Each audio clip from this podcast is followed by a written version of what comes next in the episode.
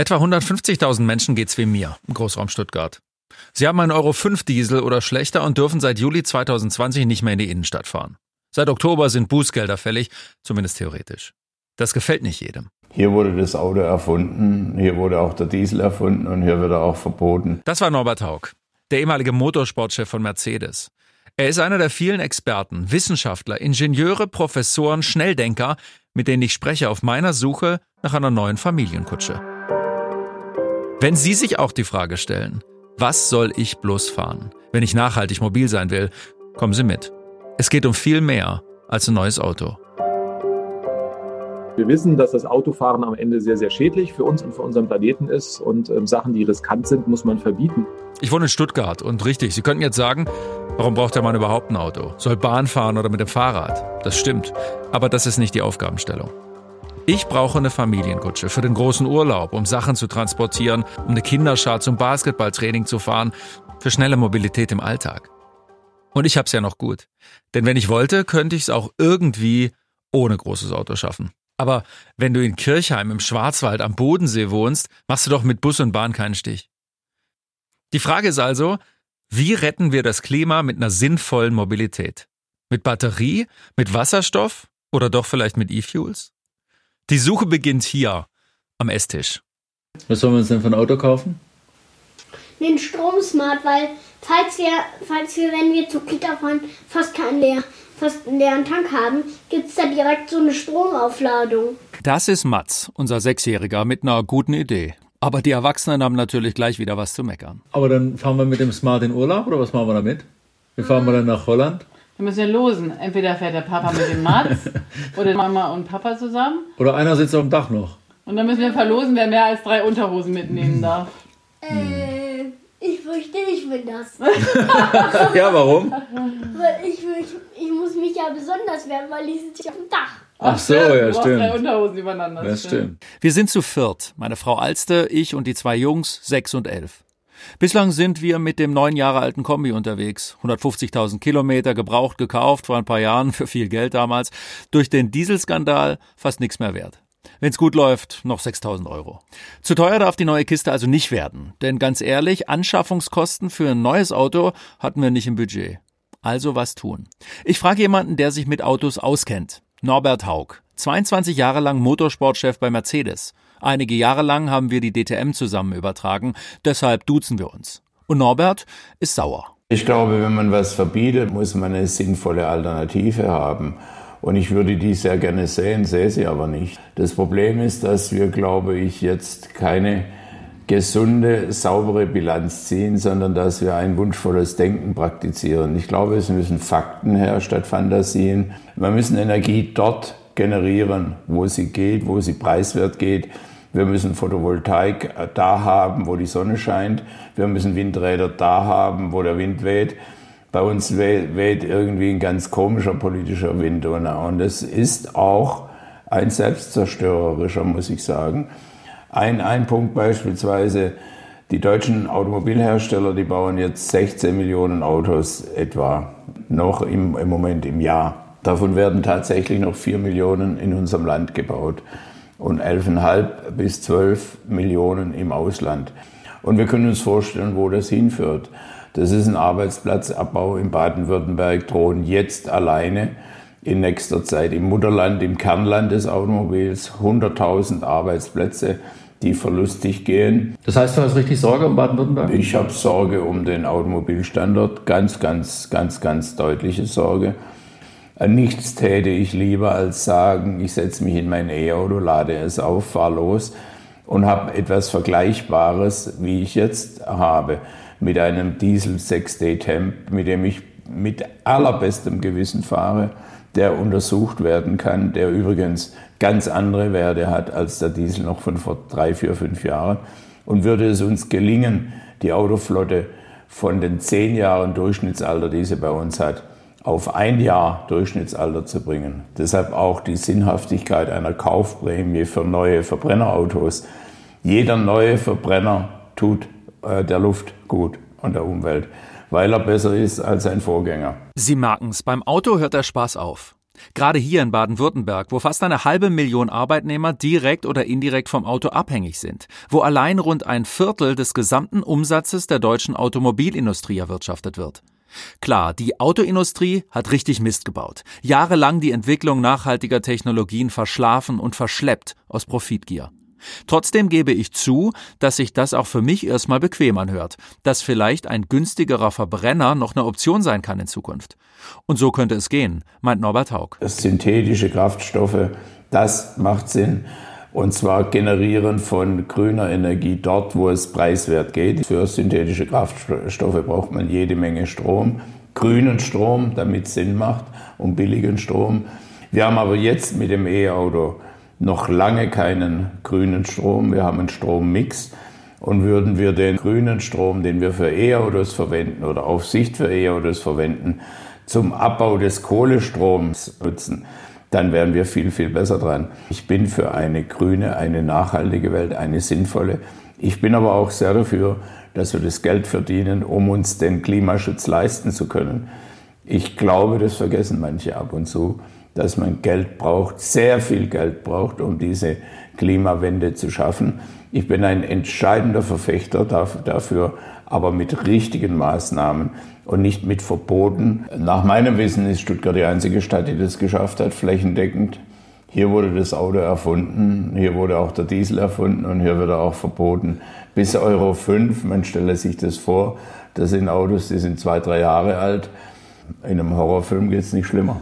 Norbert Haug hat sein halbes Leben für die Automobilindustrie gearbeitet. Heute ist er unabhängiger Berater bei Mittelständlern in Baden-Württemberg. Deren Innovationskraft sieht er eingebremst durch die Regulierungen der Politik. Zum Beispiel stört ihn, dass die Automobilhersteller auf E-Mobilität setzen müssen, um die verschärften CO2-Flottengrenzwerte der EU einhalten zu können. Und die funktionieren so.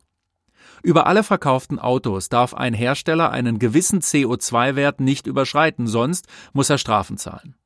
Das geht für viele nur, weil bei E-Autos und Plug-in-Hybriden die Energie aus der Batterie mit 0 Gramm CO2 angesetzt wird und noch doppelt abgerechnet werden darf obwohl beim Strommix in Deutschland pro erzeugter Kilowattstunde etwa 400 Gramm CO2 entstehen. Lass uns aber bitte nicht einen Hybrid, der eine Batterie spazieren führt, fährt, die er nie benutzt, einen Hybrid ohne Ladekabel als CO2-neutral einstufen. Genau das tun wir im Moment.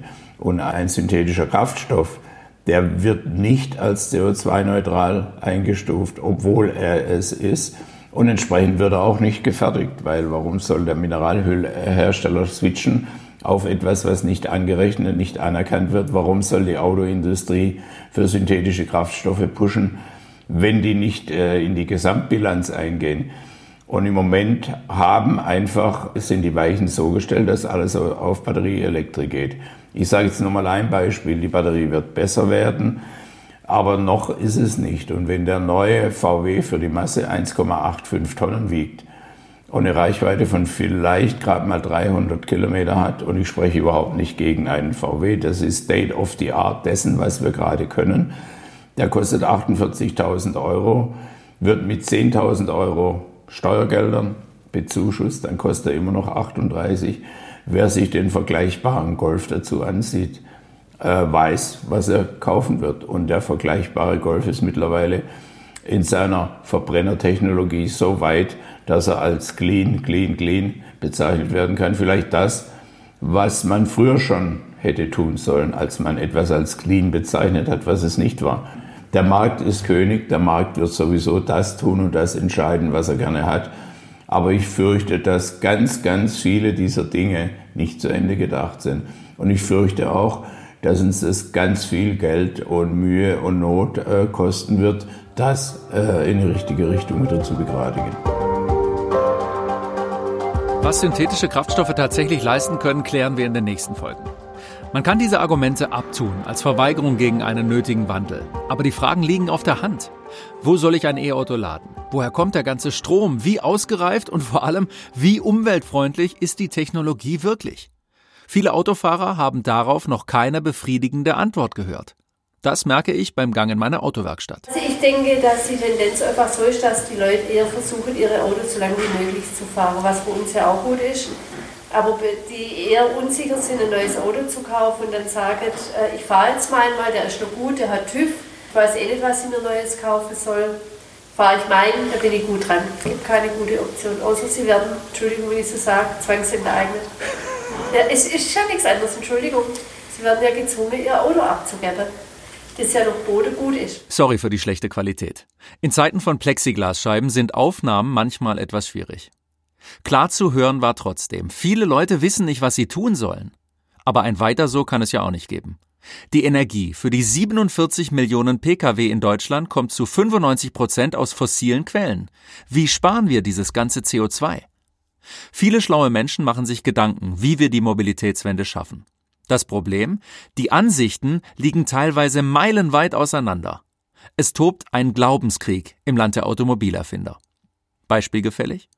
Ich rufe an bei Professor Volker Quaschning, einem Ingenieurwissenschaftler, der ein fantastisches Buch geschrieben hat über regenerative Energiesysteme, das Standardwerk, der selbst überzeugter Tesla-Fahrer ist und der findet, dass die Lösung ganz einfach ist. Die beste Alternative ist gar kein Auto mehr, nicht? Wir haben in Deutschland 47 Millionen Autos auf 83 Millionen Einwohner. Wenn wir diese Autodichte auf den Rest der Welt übertragen wollten, dann bräuchten wir weltweit drei Milliarden zusätzliche Autos und die Herstellung dieser Autos, egal ob Diesel, Benzin, Elektroauto, Wasserstoff, also wird diesem Planeten äh, so sehr zusetzen, dass wir einfach ein Problem haben. Das heißt, wir müssen uns Gedanken machen, wie wir in Deutschland mit der Hälfte oder besser ein Drittel der Autos hinkommen und deswegen einfach erstmal überprüfen, brauche ich überhaupt ein Auto. Ich habe auch mal acht Jahre ohne Auto gelebt. Im Innenstadtbereich es geht das eigentlich problemlos, kauft man sich ein Lastenfahrrad und gut ist, spart jede Menge Geld. Also im Durchschnitt arbeitet ja ein Deutscher auch einen Tag die Woche, um, um sein Auto zu finanzieren. Das muss man sich auch erstmal überlegen. Das heißt, ich kann einfach einen Tag weniger arbeiten und habe ein besseres Leben dann damit. So, wenn ich am Auto nicht vorbeikomme, weil ich zum Beispiel auf dem Land wohne oder es auch, auch nicht abschaffen will, dann ist erstmal die ganz klare Aussage, vor allen Dingen keinen neuen Benzin- und Dieselantrieb mehr besorgen. Also das heißt, ein Benzin- und Dieselauto, was heute gebaut wird, fährt gut 20 Jahre auf dem Planeten rum. VWs hält Statistik so um die 22 Jahre. Und wir haben keine Idee, wie wir diese Autos wirklich realistisch in den nächsten 20, 22 Jahren klimaneutral hinbekommen. Das heißt, den Verbrenner, den Diesel, den ich heute neu kaufe, der richtet auf diesem Planeten im Jahr 2040 noch Schaden an. Und wollen wir die Klimakrise in den Griff kriegen, müssen wir eigentlich in den 30er Jahren klimaneutral werden. Das heißt also, wir zerschießen uns mit dem Kauf neuer Benzin- und Dieselautos im Prinzip die Option, rechtzeitig klimaneutral zu werden. Das heißt, wenn das Geld nicht reicht, für ein Elektroauto dann einen gebrauchten Verbrenner, die schon da sind, dann habe ich zumindest mal nicht den zusätzlichen Fußabdruck für eine Herstellung eines weiteren Autos zu verantworten. Und wenn das Geld dann reicht und ich auch, auch ein Auto brauche, geprüft habe, dass ich nicht ohne auskomme, dann wäre halt das Elektroauto, das batterieelektrische Auto das kleinste Übel. Kein Verbrenner mehr kaufen. Es wird damit gerechnet, dass wir bis 2030 10 Millionen, vielleicht ein paar mehr Elektroautos, Plug-ins und reine Elektroautos auf die Straße kriegen. Sie haben von den 47 Millionen schon gesprochen, die wir im Moment haben. Vielleicht werden es sogar noch mehr. Das ist ja nun leider die Realität im Moment in Deutschland. Mit was soll denn der Rest betrieben werden? Das ist doch schon mal gut. Ich habe gesagt, wir müssen die Anzahl der Autos halbieren. Das heißt also, wir brauchen nur noch 20 Millionen. Wenn bis 2030 10 Millionen ähm, elektrisch sind, dann haben wir bis 2035 die 20 Millionen Elektrofahrzeuge auf der Straße und dann ist der Verkehr klimaneutral. Also das heißt, wenn wir das wirklich ambitioniert angehen würden, geht das natürlich. Das heißt, es ist also sowohl von der Politik, von der Automobilindustrie und von der Bevölkerung momentan der Wille nicht da, dass es schneller geht. Und dann kommt man halt auch auf diese niedrigen Zahlen dann am Ende. Aber wie bekommt man diesen Willen hin? Weil im Moment ist ja so, dass die Zahlen eher noch steigen, nicht eher steigen, sondern sie steigen einfach. In den letzten zehn Jahren haben wir eine deutliche Zunahme an Autos im Straßenverkehr. Wie bekommt man dieses Umdenken hin? Weil viele reden über Fridays for Future, viele reden vom Klimaschutz, aber es passiert nichts. Geht das nur über den Geldbeutel? Nee, das geht nicht über den Geldbeutel, das geht über ganz klare Regeln. Also wir wissen, dass das Autofahren am Ende sehr, sehr schädlich für uns und für unseren Planeten ist. Und ähm, Sachen, die riskant sind, muss man verbieten. Also keiner käme darauf, Brandschutz in Deutschland freiwillig zu machen oder bei der roten Ampel zu sagen, okay, wir machen das freiwillig und es gibt eine Prämie dafür, wenn ich anhalte zum Beispiel. Nicht? Also das ist ja absurd. Und auch ganz klar, wer heute noch irgendwo massiv gegen Klimaschutzinteressen verstößt, gefährdet damit am Ende auch andere Menschen. Und deswegen müssen wir auch den Mut dazu aufbringen, hier die ganz klaren Regeln dann durchzusetzen. Ähm, wenn man uns anschauen, in anderen Ländern passiert das. Norwegen möchte zum Beispiel ab 2025 bei Neufahrzeugen keine Verbrenner mehr zulassen. In anderen Ländern, Niederlande, Dänemark, Schweden, Indien 2030 ist für den Klimaschutz schon fast ein bisschen spät. Aber in diesen Ländern passiert das einfach. Da werden dann in wenigen Jahren Neufahrzeuge auf Benzin- und Dieselbasis gar nicht mehr zugelassen. Und wenn man das auch rechtzeitig kommuniziert, dass wenn man weiß, dass ich in ein paar Jahren gar nicht mehr in die Innenstadt reinkomme, dann wird auch das Interesse sehr schnell nachlassen an solchen Autos. Und dann werden wir auch sehr schnell hier die Kurve bekommen, zumal ja auch das Elektroauto noch mehr Fahrspaß verspricht. Momentan ist das Elektroauto noch teurer, aber auch da gehen wir davon aus, ähm, Elon Musk hat es jetzt auf dem letzten Battery Day auch gesagt, also ähm, mittelfristig planen sie Elektroautos, die dann wirklich von den Kosten her günstiger sind als Verbrenner. Und warum soll ich dann noch einen Verbrenner kaufen? Ein Auto, was schlechter ist, was einen größeren Fußabdruck und was noch teurer ist. Also da wird es noch ein paar verrückte äh, Bleifüße geben, aber am Ende wird das Verbrennerauto durch das Elektroauto genauso schnell abgelöst werden wie das äh, Wählscheibentelefon durch das Smartphone. Volker Quaschning ist bekannt für seine provokativen Thesen. Die Autoflotte halbieren in zehn Jahren? Die Prognosen sehen anders aus. Das Bundesverkehrsministerium geht davon aus, dass sich die Pkw-Fahrleistung bis 2030 um etwa 10 Prozent steigern wird. Und wie wollen wir mehr Elektroautos auf die Straße kriegen bei den Preisen? Der Diesel, das Benzin so billig wie seit Jahrzehnten nicht. Und der Strom an den Autoladesäulen wird teilweise deutlich teurer. Bei Ionity, einem Anbieter, der gerade ein flächendeckendes Schnellladenetz in Deutschland anlegen will, wo man in 30 Minuten den Akku vollladen kann, sind die Preise gerade auf über 70 Cent pro Kilowattstunde gestiegen.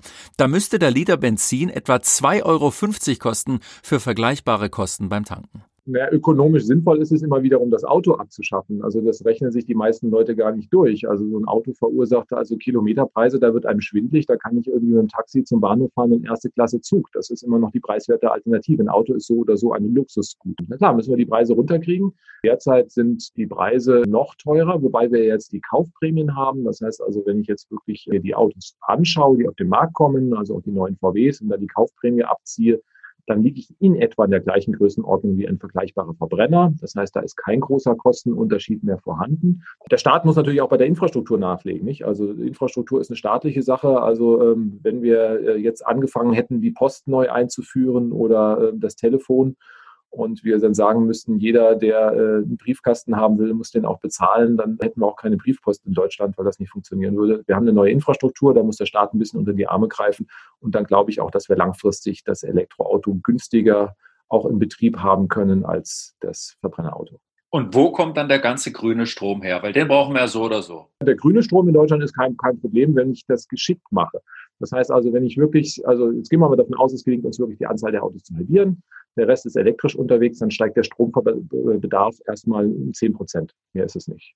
So, und dann müssen wir natürlich auch dafür sorgen, dass wir 10 Prozent mehr Strom haben für den Straßenverkehr. Und 10 Prozent mehr Strom heißt, wir müssen auch entsprechend Solar- und Windräder aufbauen. Dafür haben wir in Deutschland aber den Platz. Wenn wir jetzt sagen, wir lassen die Anzahl der Autos aber gleich und machen alles mit synthetischen Fuels, ja, also das heißt, wir fahren weiter Benzin und Diesel und wir machen jetzt synthetische Treibstoffe, dann verzehnfacht sich der Strombedarf. Ja, und dann müssen wir überlegen, das wird in Deutschland nicht mehr gelingen. Also der Gesamtstrombedarf wird sich verdoppeln. Wirkungsgrad. Zehnmal so viel, genau, wenn ich doppelt so viele Autos und fünfmal so viel pro Auto brauche, zehnmal so viel wie bei den batterieelektrischen Autos. Ja. Und diese Mengen werde ich in Deutschland nicht hinkriegen. Das sagen auch dann die Befürworter dieser Technologie, die sagen, naja, diese grünen Treibstoffe, naja, in Deutschland haben wir gar nicht genug Platz wenn ich Wasserstoff und synthetische Fuels mache, um so viel äh, Treibstoff dann herzustellen und der kommt dann irgendwo aus dem Ausland. Auf der anderen Seite, wenn wir natürlich, im Moment haben wir 15 Prozent erneuerbare Energien im Gesamtstrommix, äh, Primärenergiebedarf in, in Deutschland. Klar können wir damit kalkulieren, dass wir runtergehen, was wir bisher noch nie geschafft haben übrigens. Aber nicht nur im, im Verkehrssektor, sondern auch in anderen Sektoren wollen wir ja grün werden, müssen wir ja grün werden, um den CO2-Ausstoß zu verringern. Wie schaffen wir das? Ja, da hilft uns zum Beispiel auch die größere Effizienz, gerade beim Mobilitätsbereich, durch das Elektroauto. Das heißt also, jetzt gehen wir mal davon aus, es gelingt nicht, die Anzahl der Autos zu reduzieren. Wir lassen unser Mobilitätsverhalten so, wie es ist, eins zu eins. Das haben wir auch schon in Studien mal durchgerechnet. Dann ist die Frage, wie verändert sich dann der, der Bedarf? Nun hat ein Dieselmotor halt auch einen sehr, sehr miesen Wirkungsgrad. Das heißt also, der Wirkungsgrad eines Dieselmotors liegt irgendwo bei 30, 35 Prozent. Und das auch nur, äh, wenn er nicht kalt ist und nicht im Stadtverkehr fährt, sonst ist er noch schlechter. Der Elektromotor liegt halt bei 80, 90 Prozent. Das heißt, alleine dadurch, dass ich ein Dieselfahrzeug durch ein Elektrofahrzeug ersetze, spare ich mal locker die Hälfte bis zwei Drittel der Energie ein. Und wenn ich dann noch sehe, dass ich bei den synthetischen Treibstoffen halt nochmal was oben drauflegen muss, also das heißt, wenn ich den Weg zu Wasserstoff oder synthetischen Treibstoffen gehe, steigt der Energiebedarf an, weil ich da einfach noch mehr Verluste habe gegenüber dem heutigen Energiebedarf. Da ist es eine Illusion, dass wir einsparen. Wenn ich aber wirklich auf die Effizienz setze, wenn ich den Verbrenner durch ein Elektroauto ersetze, spare ich zwei Drittel ein und dann geht der Verbrauch wirklich runter.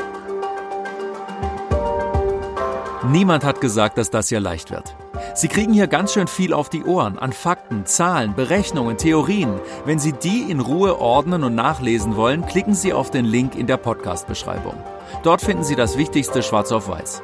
Wenn Sie übrigens Fragen, Anregungen, eigene Erfahrungen haben, schreiben Sie mir. Schicken Sie mir eine Sprachnachricht auf fahrverbot.online.de. Fahrverbot.online.de.